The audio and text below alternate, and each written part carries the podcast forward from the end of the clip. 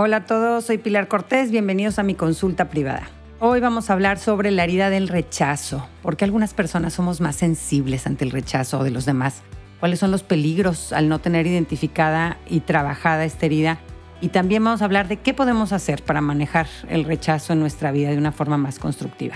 Les recuerdo que el propósito de este podcast es informar y no sustituye una guía profesional, un diagnóstico o un tratamiento. Todos los casos que usamos para aprender en este podcast son reales, pero alteramos los nombres y ciertos detalles para proteger la privacidad de las personas. Para quien quiera compartir su caso, puede hacerlo a través de mensaje directo en mi cuenta de Instagram, lumina-pilar Cortés. Hoy vamos a aprender del caso que nos comparte Carla y nos cuenta lo siguiente. Dice, te escribo porque estoy enfrentando una situación complicada con mi hijo de dos años que siento que me supera. Tomé tu taller de padres en línea y me ayudó mucho para entender la etapa por la que está pasando mi hijo. Aprendí que es muy importante que desarrolle su autonomía, que aprenda a hacer más cosas por sí mismo y que es normal que quiera darme la contraria para diferenciarse de su mamá y así ir definiendo a su propia personalidad. Pero aunque lo puedo entender con mi cabeza, no puedo evitar que me duela horrible el corazón cada vez que me dice que no quiere mi ayuda o que me diga dete Últimamente trae un amor apache por su papá y hace unos días a la hora de leerle el cuento de la noche, que normalmente se lo leo yo, me dijo que quería que su papá se lo leyera, que yo me saliera del cuarto. Bueno, me quise morir. Digo, me encanta que tenga una relación bonita con su papá, pero no entiendo por qué me aleja de esa forma. No sé qué he hecho mal para que me trate así. A veces pienso que tal vez he estado demasiado disponible para él y que yo debería de alejarme tantito para que me extrañe y me valore más como que siento que ya no nos llevamos tan bien como antes y eso me da mucha tristeza. Éramos uña y mugre para todos lados juntos, yo era su máximo y últimamente veo que eso está cambiando y me da miedo que ya no tengamos la relación tan bonita que teníamos antes. ¿Qué me aconsejas?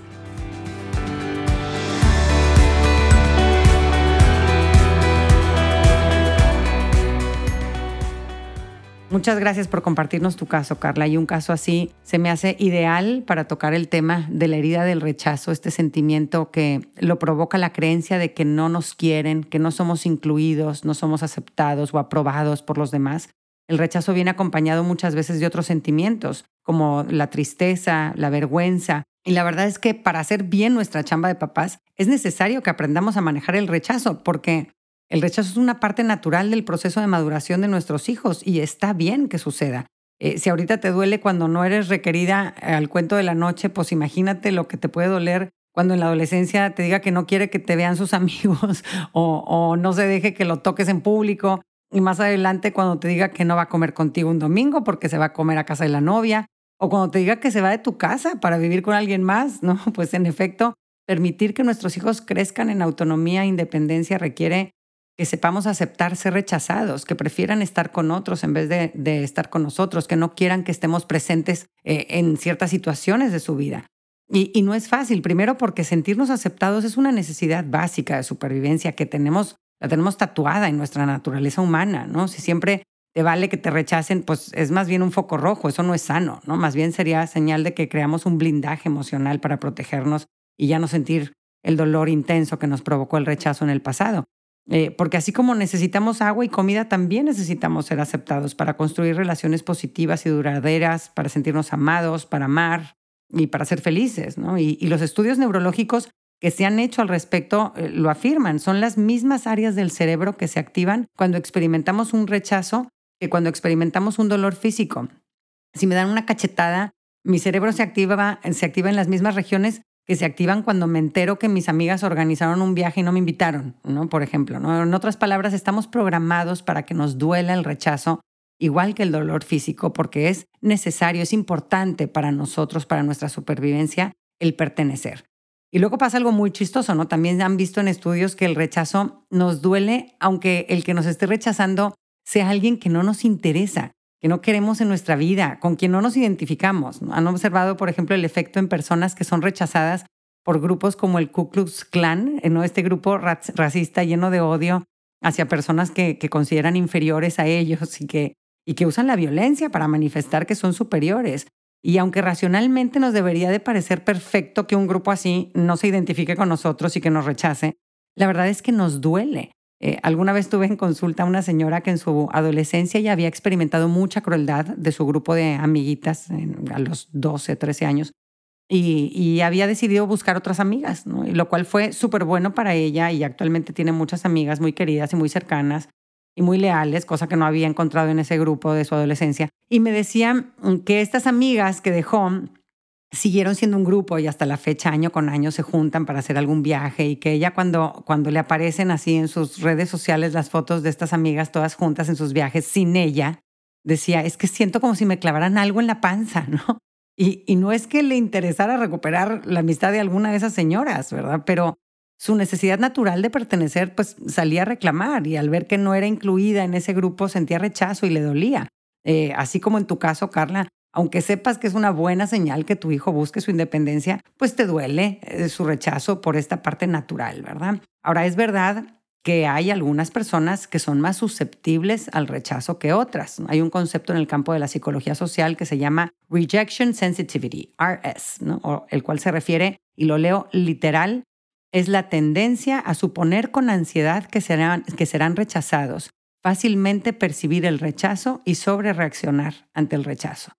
Se han hecho muchos estudios en torno a este concepto de sensibilidad al rechazo y se ha visto que hay personas que tienen alta sensibilidad al rechazo, que experimentan más estrés emocional cuando son rechazados y que malinterpretan las reacciones de los demás como consecuencia de su hipersensibilidad. Así que si un amigo no les responde, por ejemplo, rápido el mensaje este, en el WhatsApp y los deja en visto, la persona con alta sensibilidad al rechazo se le disparan eh, los pensamientos de eh, ¿será que dije algo que le cayó mal? ¿O ya no le interesará ser mi amigo? O, como expresas tú en tu mensaje, Carla, cuando tu hijo prefiere que sea su papá quien le cuente el cuento, inmediatamente vienen a tu cabeza pensamientos de ¿qué he hecho yo mal? ¿No? Supones que si te rechazas porque tú has fallado en algo. Yo era su máximo y últimamente veo que eso está cambiando y me da miedo que ya no tengamos la relación tan bonita que teníamos. Hay ansiedad, ¿no? Por sentir la amenaza de perderlo.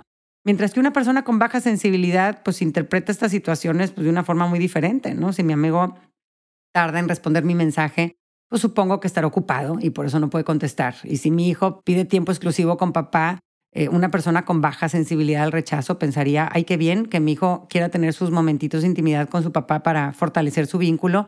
Eh, a mí obviamente ya me tiene muy vista y el vasito de mi amor lo tiene suficientemente lleno, así que qué delicia que ahora tengo este ratito para mí y puedo aprovechar para leer mi novela, ¿no? Por ejemplo.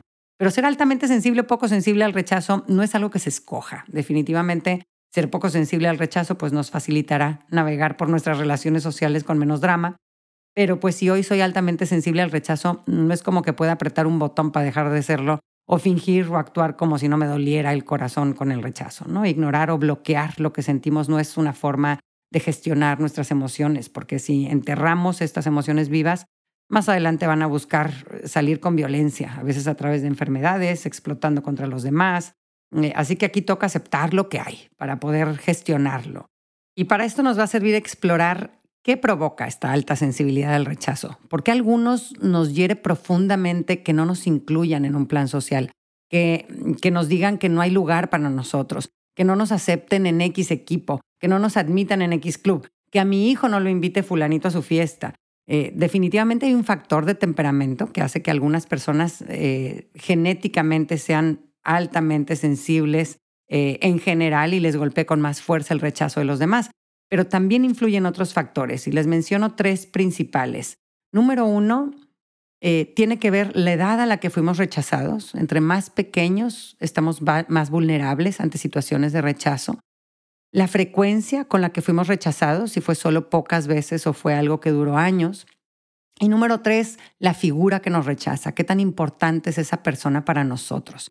La herida de rechazo la tenemos todo, de eso no tengan la menor duda, nadie se salva de experimentar rechazo en su vida, pero es importante entender en qué consiste mi herida de rechazo, en dónde se gestó, en qué situaciones, con qué personajes, eh, en qué momento de mi vida se clavó esta daga, porque solo observándonos y reconociendo esto es posible tener poder sobre nuestras heridas, y si las ignoramos somos sus ciegos esclavos inconscientemente a su merced, así que es importante entenderlas. Eh, la, herida, la, herida, de rechazo puede ser provocada en, cuatro diferentes contextos principalmente. El primero y el más importante, el más profundo, es el rechazo familiar. Eh, cuando el rechazo proviene de nuestra familia de origen, generalmente eh, uno ah, o ambos padres que no satisfacían las necesidades del niño eh, de conectar con ellos. Este tipo de rechazo es sin duda el más dañino. Eh, las experiencias de rechazo en nuestra infancia de parte de nuestros cuidadores principales son las que más pueden provocar una alta sensibilidad al rechazo en la edad adulta porque vienen de nuestro círculo más íntimo y con mayor influencia sobre nosotros. Eh, y esto puede suceder cuando hay padres físicamente presentes pero emocionalmente distantes que ignoraban, criticaban o, reprimían los sentimientos del niño, o cuando los papás son agresivos o muy estrictos o fríos, que no abrazan, no acarician, no dan besos. Eh, esto puede ser interpretado por el niño como un rechazo a su persona. Y en vez de desarrollar sentimientos de agrado hacia sí mismo, el niño empieza a tener sentimientos de desprecio hacia sí mismo, ¿no? Tiene esta sensación de ser inadecuado, raro, no amado, porque cuando eres niño no tienes la perspectiva ni la madurez para comprender que el rechazo que recibes no es tu culpa. No puedes darte cuenta de que en realidad el rechazo que proviene del adulto es una falta del adulto, no tuya. El niño suele interpretarlo desde su cerebrito egocéntrico que dice, seguramente yo provoco esto. De forma que, que una persona que crece con estas experiencias de rechazo por parte de sus cuidadores principales es muy probable que desarrolle un miedo intenso a ser rechazado. Número dos, otro contexto donde se puede dar el, rechazo es el rechazo social. Eh, y este es particularmente hiriente cuando sucede en la adolescencia, en donde eh, eh, tenemos más a flor de piel la necesidad de pertenecer. este rechazo viene de la sociedad, no puede ser en el colegio donde fui atacado con burlas, maltrato, insultos por parte de compañeros, o fui excluido por un grupo social al que yo quería pertenecer, o fui discriminado por algún rasgo personal, eh, porque tengo una discapacidad, porque soy judío, porque soy moreno, porque mis papás estaban divorciados, porque soy hijo de una persona que cometió un crimen y está en la cárcel, etc. Número tres, el rechazo lo pude haber sufrido en una relación de pareja, ¿no? En donde eh, nuestra pareja nos hiere constantemente con su frialdad, su indiferencia o su violencia, su desprecio, o tal vez en las formas nos trata muy bien, pero pero no valida nuestros sentimientos y en cambio nos juzga cuando sentimos tristeza, miedo, enojo. Y por último, eh, está el rechazo romántico. Y este se da cuando nos enamoramos perdidamente de alguien y no fuimos correspondidos. Sentimos una atracción muy fuerte y una idealización de alguien, una ilusión de tener a esa persona, pero pues esa persona nos rechaza, no le interesamos románticamente, prefiere estar con alguien más o prefiere estar solo. Y como dijimos, la profundidad de mi herida dependerá de qué tan maduro estaba cuando sucedió, de qué tan frecuentemente lo experimenté y qué tan importante era para mí la persona que me rechazaba. Así que en mayor o en menor medida, la herida del rechazo lo que hace es, sembrar en nosotros unas falsas creencias sobre nosotros mismos. Y esto es clave, identificarlo. Eh, ¿cómo, ¿Cómo lo interpreté? Si mi papá me rechaza, entonces yo debo de ser despreciable si mis compañeros del colegio no me aceptan, entonces yo soy inadecuado, yo soy raro, no pertenezco, yo no valgo, yo no merezco ser amado. Estas son creencias terribles, ¿no? Falsas, sin duda, porque, porque se sienten... Em, eh, se sienten ciertas, pero las analizas y dices, no, no son racionales, ¿no? Eh, pero las siento ciertas porque traen detrás memorias hirientes de rechazo. Y el problema es que mientras las creamos que son ciertas, no solo nos producen un dolor terrible, sino que además eh, nos predisponen para seguirlas haciendo realidad en nuestra vida. Eh, ya en el episodio 49 de la primera temporada hablamos de creencias limitantes eh, y cómo suelen convertirse en profecías que se autocumplen. De manera inconsciente acomodamos las piezas para prepararnos para lo que según nosotros estamos seguros de que va a suceder y que es inevitable. Y así irónicamente provocamos lo que creemos y así entonces sigo experimentando situaciones de rechazo, reafirmando mis falsas creencias y haciendo más y más profunda la herida. Eh, yo como identifiqué que se manifestaba en mí la herida de rechazo es en la creencia de que a los demás no les interesa escuchar mi desahogo, que no les importa si me siento mal, eh, yo me lo tengo que aguantar porque a ellos, ellos no quieren que yo los moleste con, mis sentimientos negativos, ¿no? Y estas creencias aparecían con mucha fuerza eh, como un filtro a través del cual yo interpretaba a mi esposo cuando le estaba contando que había tenido un día difícil, si me sentía abrumada, si estaba triste. Y en estas situaciones yo empezaba a oír una vocecita dentro de mí que decía, se está aburriendo, eh, está contando los minutos para prender la tele y pensar en algo más divertido que no sean tus quejas. Y entonces mi atención empezaba así a escanear evidencias de que mi esposo no quería escucharme. Y entonces percibía si por una milésima de segundo miraba hacia la ventana en vez de mirarme a los ojos. Yo pensaba, ya ves, no me está poniendo atención. Y como estaba tan pendiente de buscar lo que corroborara mi teoría, no percibía todas las señales de que mi pareja sí estaba ahí para mí, que sí me amaba, que sí le interesaba cómo estaba, porque nuestro cerebro se esfuerza por encontrar lo que está buscando y lo que no está buscando se le pasa de largo. Entonces mi esposo me empieza a caer gordísimo, ya solito, sin él hacer mucho, ¿no? Y se despierta en mí esta herida con todos sus sentimientos de soledad, de tristeza, y entonces empezaba a atacarlo y decía algo como, ay, ni para qué te cuento, si te vale madres, ándale, ya vete a ver tu fútbol.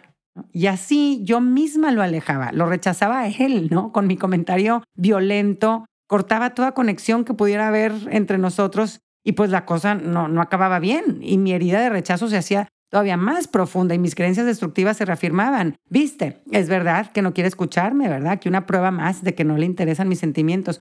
Gracias a Dios, esta vocecita cada vez la escucho menos y para mí pues ya perdió bastante credibilidad porque pues la he identificado, la he retado y, y, le he estado comprobando que no es del todo cierta, ¿no? Acomodando conscientemente las piezas para provocar situaciones que me permitan experimentar que sí soy amada, que a mi pareja sí le importan mis sentimientos y mis necesidades emocionales. Pero esta reacción violenta del que se siente rechazado es súper común, es la más común. Eh, digo, toda proporción guardada, pero por ejemplo, en casos de tiroteos en escuelas en Estados Unidos, eh, Mark Leary analizó 15 casos de tiroteos en escuelas y encontró en todos, menos en dos de ellos, eh, que los agresores habían sufrido un rechazo eh, social severo. ¿no? La mayoría respondemos al rechazo con furia y atacando. Eh, es un mecanismo muy primitivo con el que ilusamente pretendemos que los demás nos pongan atención y nos den lo que necesitamos, pero por las formas violentas obtenemos todo lo contrario. No nos damos cuenta de que estamos rechazando nosotros mismos a los demás replicando el comportamiento de otros que tanto nos lastimó. Y tristemente esto crea una espiral negativa. Al, sentirnos rechazados, respondemos con violencia, eh, más nos rechazan, más reclamamos con agresividad y así vamos sembrando y cosechando más y más rechazo. Esta herida es tan dolorosa que instintivamente queremos protegernos de posibles rechazos futuros. Y esto lo hacemos de varias formas. Una es construyendo barreras emocionales, o sea, no mostrando nuestra vulnerabilidad, no compartiendo información íntima ni nuestros sentimientos de inseguridad tal vez o nuestros problemas, nuestras ilusiones. Falsamente creemos que esta barrera emocional va a lograr quitarnos el dolor del rechazo o que el rechazo que recibamos va a ser menos doloroso si la otra persona no conoce nuestras profundidades. Y otra cosa que hacemos para intentar protegernos del rechazo es que empezamos a anticipar el rechazo. Creemos que eh, ser rechazado será inevitable, así que disparamos primero y rechazamos a la otra persona antes de que puedan rechazarnos. Eh, rechazar a otros nos da una sensación de control sobre la situación. Eh, sostenemos una posición de poder. Yo decido rechazarte y no estoy ahí vulnerable a tu merced, ¿no? Pero contrario a lo que esperamos, esto no hace que suframos menos. Rechazar prematuramente y construir barreras emocionales pues, no nos ayuda a formar relaciones de calidad y no nos protege del dolor del rechazo. Así que vamos a pasar a la práctica. ¿Cómo podemos trabajar nuestra herida de rechazo? ¿Qué podemos hacer para fluir mejor cuando experimentamos el rechazo eh, de nuestros seres queridos o de las personas que no conocemos, que ya vimos que también puede ser que nos importe mucho. Y estos, vamos a ver unos pasos este, que también nos pueden servir para otras heridas, la herida de abandono, de injusticia, de traición, y el primer paso es identificar tus detonantes. Eh, es bien importante que identifiques qué situaciones de tu presente te reviven tu herida de rechazo. Como mencionas en tu mensaje, Carla, para ti es cuando tu hijo pone límites contigo, cuando te dice no, cuando prefiere estar con alguien más o cuando no quiere recibir lo que con tanto cariño le ofreces. Y observa qué discurso se activa dentro de ti en esas situaciones, qué pensamientos te vienen, porque esto es muy personal. Eh, no me quiere, después de todo lo que hago así me paga, eh, en qué fallé, esto es señal de que estoy haciendo algo mal, siempre seré rechazada, es la misma historia con, en mi vida, los demás nunca me van a valorar y aceptar. ¿no? Te puede servir escribirlo en un diario, todas estas voces interiores que se activan, eh, porque luego es muy impresionante cuando lo vuelves a leer y, y, puedes ver lo ilógico y lo destructivo de este discurso. así que escucha, primero que nada, y recibe esas frases, ¿no? Lo que, lo que estas situaciones te dicen a ti. Y ya que tienes claras estas voces que se despiertan con estas situaciones de rechazo, vete a tu historia. Eh, esto puede ser doloroso, sí, eh, eh, porque puede ser que tengas memorias muy, muy tristes y muy hirientes, pero no se puede curar una herida infectada si no abrimos y si no ventilamos, ¿no? Y si no, si no lo hacemos, esta herida va a seguir pudriéndonos por dentro e infectando también nuestras relaciones. Así que, aunque sean situaciones dolorosas, atrévete a mirarlas sabiendo que ya están en el pasado y que ahora tú eres una persona adulta que puede decidir qué hacer con ellas y usarlas para construir una vida feliz. Así que viaja en el tiempo en tu mente por un momentito hacia tu infancia y mirándote ahí, de niño, de niña, en la familia que creciste, mira tu relación con papá, con mamá, con los hermanos, mira tus experiencias sociales en la adolescencia, observa tu historia y mírala con curiosidad, con paciencia, sin querer sacar conclusiones rápidas. Y en, medio de ese mundo en el que creciste, identifica de dónde vienen estas voces que a veces escucho, dónde se gestaron en mi historia, dónde le agarré pavor al rechazo. Eh, y no siempre son situaciones que experimentamos en carne propia, también puede ser que me marcó el rechazo que vi hacia alguien más, que me dolió muchísimo. Eh, y aquí después es importante reconocer los sentimientos y procesar nuestra pérdida. El rechazo es la pérdida de algo. Eh, o de alguien que, deseabas tener. Eh, muchas veces nos sentimos avergonzados o humillados cuando nos rechazan y quisiéramos dejar atrás estos sentimientos tan feos y desaparecerlos rápido. Eh, y por eso a veces los reprimimos o negamos el dolor. Vivir un, duelo requiere sentir los sentimientos, no taparlos, no, no evadirlos, no minimizarlos. Llorar, escribir, hacer una terapia, todo esto puede ayudar a dejar fluir los sentimientos. Si volvemos a nuestra analogía de la herida, estos sentimientos serían como la pus, digo, guácala, pero, pero eh, nos puede servir compararlo, ¿no? Es esta pus que sale de mi herida infectada. Esos son los sentimientos, todos estos sentimientos negativos de tristeza, soledad, este, miedo. Y entre más intento enterrar mis sentimientos o pretendo que lo que sucedió no es importante, más permanecen y más me torturan por todos lados.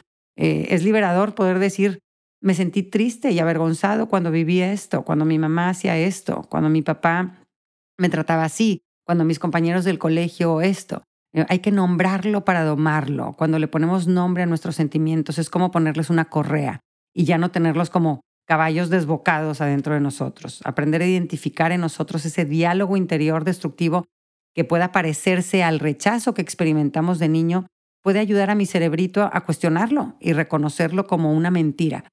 Siguiente es el perdón. En nuestra analogía de la herida sería tal vez el antibiótico que impide que, vuelva la infección. Es importante eh, primero el perdón a ti mismo. ¿no? Definitivamente eh, muchas veces el rechazo de los demás no tiene nada que ver con nosotros, pero hay veces que sí tuvimos algo que ver con nuestra herida y es importante perdonarnos. Hace tiempo vino un señor a consulta y tenía muchas, muchas heridas de rechazo y se dio cuenta de que el rechazo social que experimentó en su adolescencia eh, vino porque él era una persona súper violenta, tenía su pandilla y me contaba que eran los más temidos de la ciudad cuando de repente llegaban a alguna fiesta, hacían temblar a todos porque pues, seguro iban a haber golpes. Eh, pero fue muy interesante cuando este señor entendió por qué él se había moldeado de esa forma tan violenta y estaba socializando así en su adolescencia. Su papá lo golpeaba y, y él, lleno de rabia y de impotencia por estas heridas, pues vomitaba todo este veneno contra su sociedad como una válvula de escape y un mecanismo de compensación, ¿no? Si yo soy, sí, yo, yo soy importante, tengo que, que probar que soy importante, sí, yo tengo que probar que tengo poder, ¿no? Comprender nos ayuda a perdonar. Esto no significa que digamos que estuvo bien lo que hicimos, la acción de tratar con violencia está mal y tuvo sus consecuencias, pero es importante entender por qué me adapté de esa forma a mis circunstancias y, mirarme con compasión. Y después viene el perdón también hacia los involucrados, eh, los que no soy yo, este, todos aquellos que hicieron algo que me lastimó o, que no hicieron algo que yo necesitaba que hicieran. En el episodio 46 de la primera temporada vamos más a fondo con eh, la fuerza liberadora del perdón, lo, importante que es eh, el, perdonar a todos los que tuvieron algo que ver eh, con nuestras heridas en el pasado. Y, mm, y es que es más difícil identificar las heridas por pasividad que por actividad. Es más fácil identificar que tengo una herida porque mi mamá me insultaba, y ahí hay una acción que se ve claramente. Pero es más difícil identificar que tengo una herida por la ausencia de una acción, ¿no? porque mi mamá no me abrazaba cuando estaba yo triste, no me preguntaba por mis sentimientos, no sabía escuchar mi desahogo y transmitirme su paz cuando yo estaba angustiada. Em, así que mucho ojo también con las heridas por la ausencia de acciones, que esas son generalmente más, más complicadas para identificarlas. Y ya que identificaste en qué se parece el presente al pasado, ahora es muy importante que identifiques en qué es diferente tu pasado de tu presente. O sea, tu hijo de dos años podrá pisarte una herida de rechazo, pero él no es tu papá, eh, suponiendo que de tu papá haya venido tu herida de rechazo, ¿no? Eh, es muy importante diferenciar entre el que provocó mi herida y el que es simplemente un detonante. Mi hijo y mi papá no se parecen ni en edad, ni en madurez, ni en capacidades. Yo era dependiente de mi papá, en este caso mi hijo es mi dependiente, también el orden entonces es distinto. Ve cómo es diferente el pasado del presente. Hoy podrás estar siendo excluido, pero ya no eres un niño chiquito indefenso o un adolescente necesitado de aceptación. Eh, el pasado lo aceptamos como fue y lo soltamos. Y en el presente tomamos las riendas de todo lo que ahora sí está en nuestro control. Nuestro presente sí depende de nosotros. Yo puedo decidir no rechazar a mi hijo, aunque él me rechace. Yo puedo decidir perdonar, formar relaciones sanas, etc. Y les comparto un par de cositas más prácticas eh, para manejar mejor el rechazo en nuestra vida diaria. No te culpes automáticamente por el rechazo de los demás. Es normal querer entender por qué no nos invitaron a esa fiesta, por qué no nos metieron ese chat, por qué no aceptaron a mi hijo en ese equipo. Eh, pero yo creo que la mayoría de las veces no podemos saber por qué. Y, generalmente cuando no tenemos respuestas, pues nos culpamos a nosotros mismos. Suponemos que yo fallé en algo, no soy suficiente, o es que soy torpe, o es que soy difícil, etc. Recuerda que probablemente Has crecido con la creencia de que no eres adecuado eh, y que es tu culpa el que otros te rechacen. Eh, y que estas son creencias que hoy puedes decidir retar y modificar a tu favor. La verdad es que no siempre se trata de ti y es injusto culparte o asumir responsabilidad por las cosas que están fuera de tu control. Así que en vez de automáticamente preguntarte qué estoy haciendo mal, imagina todas las posibilidades de lo que pudiera haber detrás de ese rechazo que no tiene nada que ver contigo. Eh, el que alguien actúe en forma grosera, violenta, fría, tiene que ver con muchas cosas, principalmente suyas, no tuyas. Considera que cada quien estamos lidiando con crisis, inseguridades, miedos que muchas veces nos llevan a rechazar, eh, que no conocemos las circunstancias de los demás. Y como en tu caso, Carla, te va a ayudar a reconocer lo que hay detrás de las palabras y el comportamiento de tu hijo. Mira su necesidad de sentir que es capaz, que puede hacer cosas por sí mismo, y que quiere formar una relación más íntima con papá, teniendo interacciones exclusivas con él y que esto está bien. Otro puntito, asume que vas a seguir experimentando rechazo toda la vida. Ser rechazado es una parte inevitable de nuestra vida en sociedad. No existe una vida social perfecta en armonía, conexión, eh, donde siempre nos valoramos, nos acogemos, nos comprendemos. Eh, y enfocarnos en siempre agradar para evitar el rechazo nos puede llevar a lugares horribles, a perder nuestra dignidad por completo. Es importante estar dispuesto a ser rechazados. Eh, una señora en consulta me contaba cómo se desvivía porque su suegra la quisiera y, me contaba todas las gachadas que le hacía la suegra, regalos bien padres para las hijas y para ella un roperazo horrendo. Eh, hacía diferencias con los nietos, a sus hijos no los pelaba como a los otros, a los otros siempre los tenía en su casa y a los de ella, ay, no te los puedo cuidar, estoy bien cansada. Y pues esta señora muy dolida y muy frustrada sin saber eh, ¿qué más podía hacer? ¿no? Le hacía todos sus favores que sus hijas no le hacían, se la pasaba echándole flores a su casa, a su comida, lo que fuera.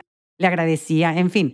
Era una nuera monísima, pero pues la suegra seguía rechazándola y tratándola como de segunda, ¿no? Y decía, esta señora, e, es que yo sé, yo sé que algún día me tiene que valorar. Y yo le decía, o, no, probablemente ese día nunca llegue. Eh, esta señora creía que necesitaba la aceptación de la suegra y, fue realmente para ella un descanso delicioso cuando aceptó la posibilidad de que este día nunca iba a llegar y que ella sabría estar bien con esto, ¿no? Decidió seguir siendo una nuera servicial y amable porque ese es el tipo de persona que ella quería ser y que no iba a permitir que la amargura de otros opacaran su brillo y su bondad y su alegría, pero, pero aceptó y dejó fluir lo que ella no podía controlar y que en algunas ocasiones iba a ser rechazo y que estaría bien así, ¿no? Ella sabría manejarlo. Eh, y un último puntito, sigue exponiéndote a ser rechazado. La herida de rechazo puede ser súper peligrosa si la, dejamos mandar en nuestra vida. El miedo al rechazo puede llevarnos a hacernos chiquititos, a paralizarnos, a retraernos, a aislarnos, a dejar de arriesgarnos, a dejar de crecer, eh, a dejar de hacernos presentes. Es muy tentador pensar que voy a sufrir menos si rechazo yo primero, pero no es así. Eh, te preguntas en tu mensaje, Carla, si deberías de alejarte de tu hijo para que te extrañe y te valore. Eso es una forma de manipulación, es abandonar tu entrega honesta de afecto porque saliste herida. Eh, es más sano decir, me duele que mi hijo no quiere estar conmigo siempre porque yo tengo una herida de rechazo que se me despierta, pero entiendo que es bueno que mi hijo busque otras figuras de apego. Y aunque mi hijo no me agradezca ni, ni tenga la madurez de valorar lo que hago por él, yo sé que me ama y seguiré estando presente y disponible para él. Y, te va a volver a rechazar tu hijo, ¿verdad? Este, aunque lo, hagas así todo bien bonito, procesadito, acomodadito, eh, eh, va a volver a suceder. Y otras personas también. Y, y estas serán oportunidades para perderle el miedo al rechazo y darte cuenta de que no pasa nada, life goes on, y aceptarlo cada vez con más naturalidad. No dejes de provocar en tu vida situaciones donde te sientas productivo, útil y conectado. Si nos sentimos rechazados por algunos, va a ser más fácil compensarlo si nos sentimos aceptados por otros. Y, contribuir con nuestra comunidad es una forma muy eficaz de sentir que pertenecemos a un grupo, que somos parte importante de un sistema. Mm, y al ir teniendo estas experiencias positivas de conexión y aceptación, podemos retar y modificar las creencias destructivas derivadas de la herida de rechazo. Eh, la Madre Teresa de Calcuta decía, si no tenemos paz es porque olvidamos que nos pertenecemos el uno al otro. Me encanta este concepto de pertenecernos el uno al otro, ¿no? Que, que ese hombre, que esa mujer, esa criatura es mi hermano, es mi hermana. Y así que provoquemos estos encuentros donde reconozcamos que pertenecemos a una misma comunidad universal. Muchas gracias por escucharme. Espero que logres descubrir la verdad sobre ti mismo, que ya perteneces, que ya eres parte de esta comunidad, que mereces ser amado, que ya eres valioso y que el rechazo de algunos no cambia esto. Eh, espero que estas reflexiones te ayuden a vencer tu miedo al rechazo y darte cuenta que es como un gigante inflado que, que pierde aire, fuerza y tamaño si lo miras a los ojos. Un abrazo a todos.